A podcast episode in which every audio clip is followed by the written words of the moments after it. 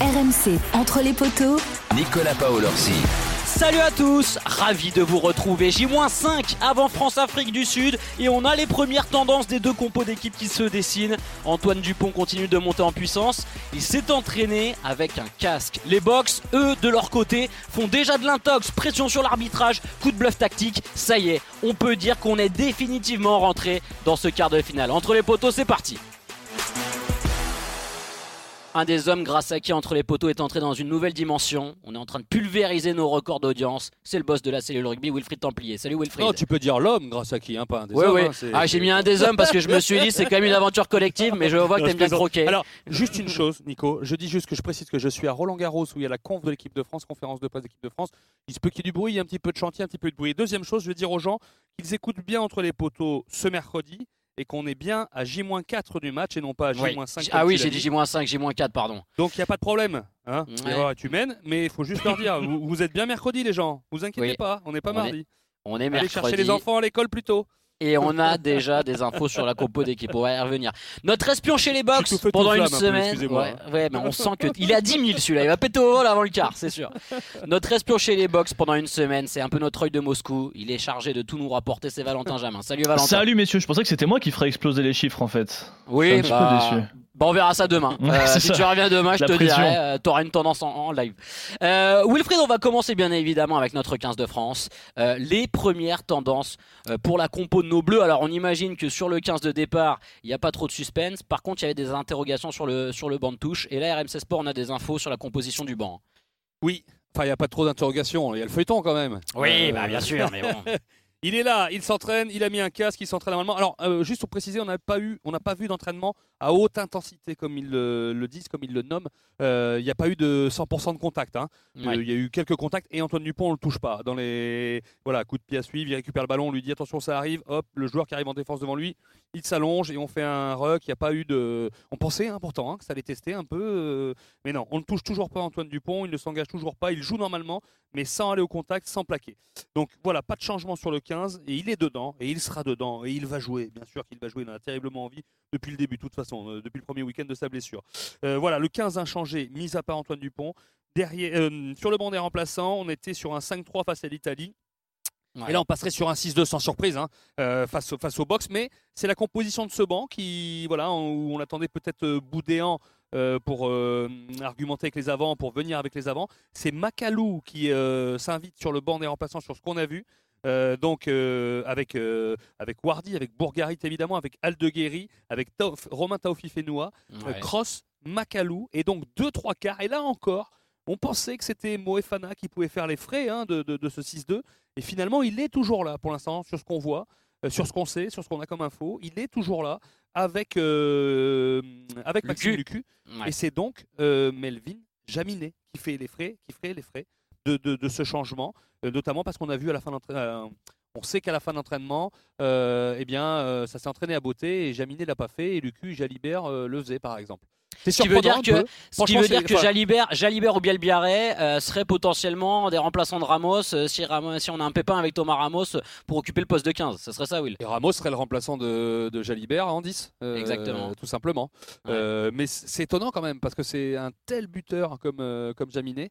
Euh, mais on a peut-être besoin du punch de Moefana qui l'a amené, qui l'a montré contre l'Italie euh, au milieu du terrain. Mais voilà, c'est Jaminet, il avait fait les bonnes entrées, il bute bien, de loin. Et voilà, carte finale de Coupe du Monde, euh, buteur de classe internationale. Et pour l'instant, sur ce qu'on a, sur ce qu'on sait, eh bien, il n'est pas, dans- il est pas sur le banc. C'est- presque une surprise, mais ça en dit aussi la tactique. Ouais, voilà. parler. C'est ce que j'allais te dire, Wilfried. Ça veut dire beaucoup des intentions aussi des, des Français. Rivaliser avec l'Afrique du Sud dans le combat, mettre du punch, de la vitesse, de la densité physique. Oui, pas que, et dans les airs aussi, Ouais. avec Macalou. Euh, puis Macalou fait un peut être remplaçant sur le sur l'aile aussi. Euh, mais Macalou, c'est aussi le domaine aérien, c'est de la, de la vivacité, c'est voilà, c'est pas boudéant dans le profil. Et voilà, avec euh, avec Woki, avec Olivon, euh, peut-être qu'on veut tout tenter pour priver les box de ballons euh, dans les airs. Euh, Philippe Saint-André nous disait en début de semaine dans le Super Moscato Show qu'il voyait le- les, Sud-Africains nous, arroser un petit peu hein, sur le triangle arrière aussi. Euh, donc voilà, ça, ça, on parle que du sol pour l'instant sur ce match euh, France-Afrique du Sud, mais on va peut-être pas oublier les airs. Et Ce qui pourrait peut-être faire la différence aussi, c'est peut-être le but de l'équipe de France. Et si vous n'avez pas écouté euh, notre podcast d'hier avec Jean-Baptiste Elissalde, il en parle très bien, hein, Jean-Baptiste Elissalde, de cette stratégie des box kicks, il appelle ça. Euh, et ça va beaucoup jouer dans les airs sur les ballons de turnover à, exploiter. Et c'est en effet une des, une des stratégies mises en place par le 15 de France pour contourner cette défense sud-africaine et qu'on puisse jouer dans, dans le désordre. Euh, Wilfried, on a aussi bah, bien évidemment vu Antoine Dupont qui s'est entraîné, on le disait, casqué hier, qui pourrait jouer avec un casque. On va écouter Laurent Labitte, l'entraîneur des, trois quarts, sur, euh, sur ce choix d'Antoine Dupont de jouer avec un casque. Est-ce qu'effectivement, au niveau de la vision, ça ne gêne pas? Au niveau de l'audition aussi, bien sûr, il faut attendre, même si euh, là, on s'entraîne, il n'y a pas le, bruit ou l'ambiance qui, qui, aura au Stade de France dimanche. Pour l'instant, ce sont des essais qu'il a fait avec le casque et sans le casque. Une décision sera prise en fin de semaine.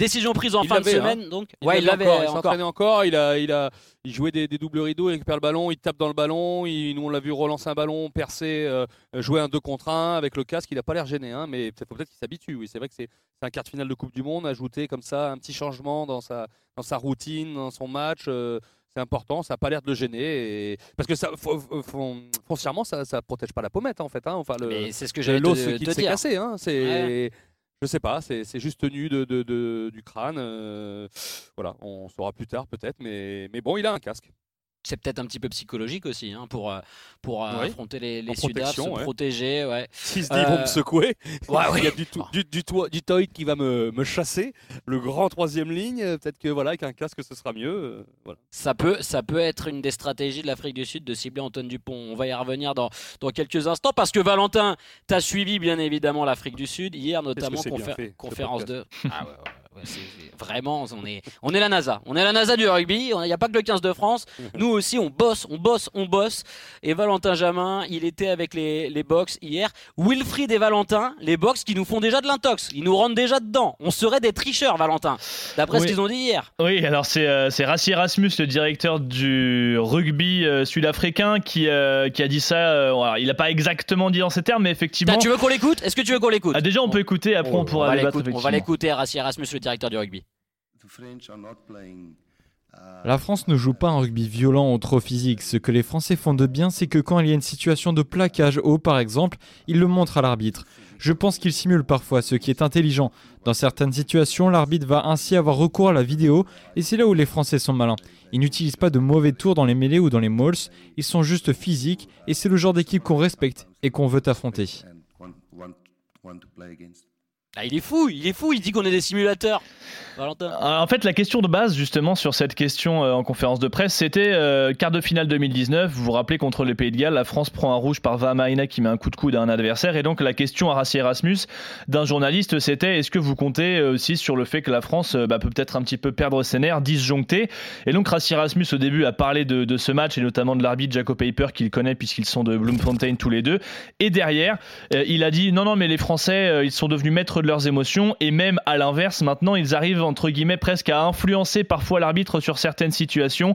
Et effectivement, avec cet exemple des plaquages haut en disant voilà, ils n'hésitent pas à montrer à l'arbitre qu'ils se sont fait plaquer haut, euh, que peut-être qu'il y a un geste litigieux, ça incite l'arbitre à aller voir la vidéo parce que des fois les arbitres ils peuvent pas, ils peuvent pas tout voir. Donc comme quoi, voilà, la France serait serait maligne, euh, un petit peu truqueuse, on va dire.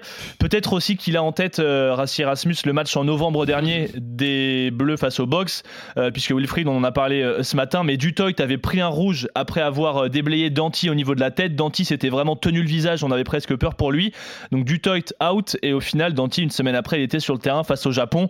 Euh, donc peut-être que peut-être que voilà les Sudaf se sont dit euh, ils nous ont euh, ils nous non, mais ça y est, il, lance le car. À quel moment on sort le, on sort le, jingle Finkelkraut là pour Erasmus? Non mais qu'il a enfin c'est normal hein, c'est un vieux loup de mer, Il le fait souvent hein.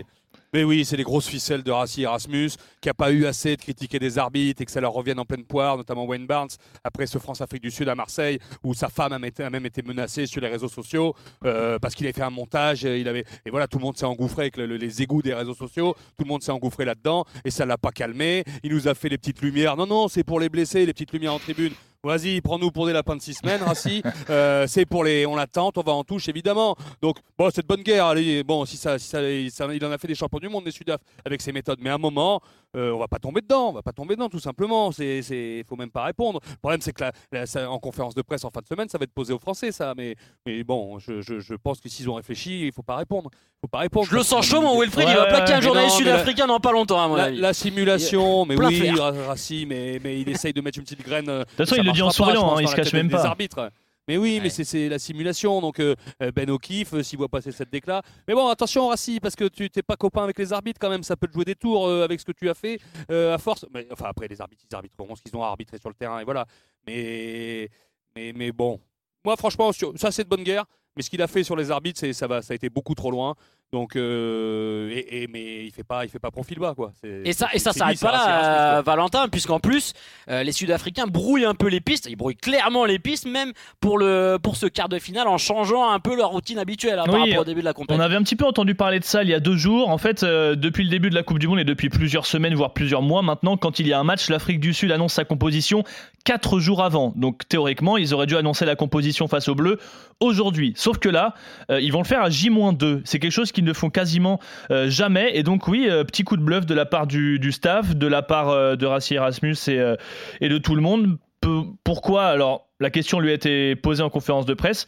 Euh, on peut, on peut l'écouter, Nico, mais ça a surpris en tout cas pas mal de suiveurs. I think it's definitely uh, without a doubt uh, tactical. C'est tactique. Nous voulons nous assurer que pour chaque poste, nous avons quelqu'un de bon et en forme. Et sur certaines positions, nous ne savons pas encore quelle sera la meilleure option. André Pollard et Marie Lebox sont tous les deux disponibles. Personne n'est vraiment blessé. Nous avons une idée de l'équipe, mais il y a encore quelques hésitations. Nous confirmerons tout ça mercredi matin en interne et à voir avec l'équipe de France aussi et à quoi elle pourra ressembler. Cela peut nous influencer pour voir si nous faisons un banc en 7-1 ou en 6-2, voire même en 5-3. On us going 7-1 or 6-2, you know. Il est Coup de bluff un peu là. hein. Il est marrant, Rassi. Ouais. non, mais on sait. Enfin, on sait pas. euh, on imagine quand même que, on imagine qu'ils vont pas bouger de ce qui les fait gagner, c'est-à-dire bon 7-1 euh, Wilfried et qu'ils vont venir nous 7-1, je prendre- sais pas, mais non, Ce mais sera Pollard 6-2 ou surtout. 7-1. Oui, c'est ça, c'est le numéro euh, 10, la en seule. 10 ou pas quoi. Bon, à mon Ouais. avis, ils l'ont pas fait revenir pour le mettre en tribune.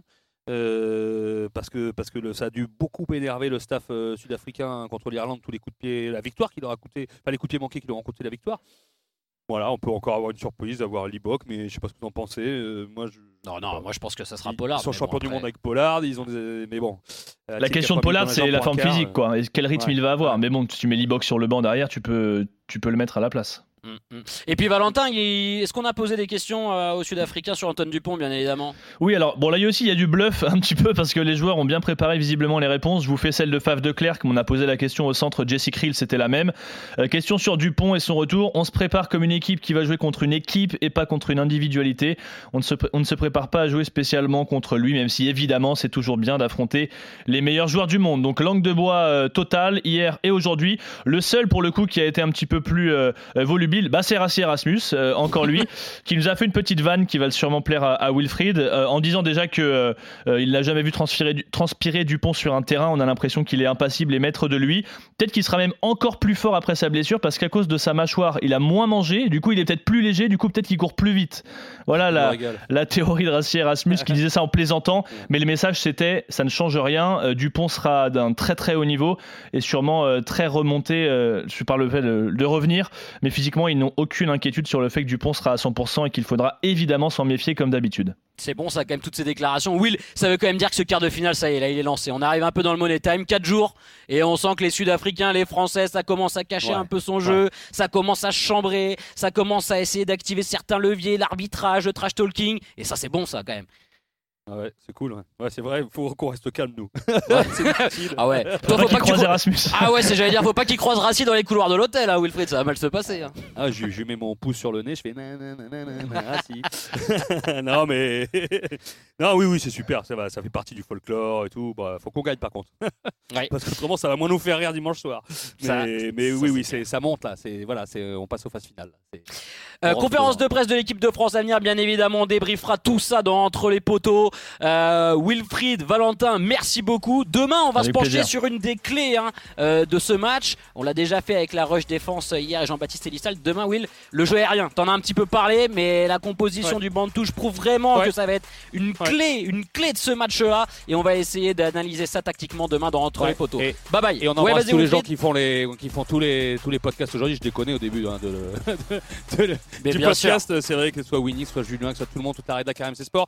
On est tous à bloc avec toi, Nico et Christophe Cessieux pour euh, vous faire vivre tout ça tous les jours. Et c'est pas terminé parce qu'on va, on va la voir cette finale. Des épisodes tous les jours jusqu'à la finale, c'est ça entre les poteaux. Allez, à demain, bye bye.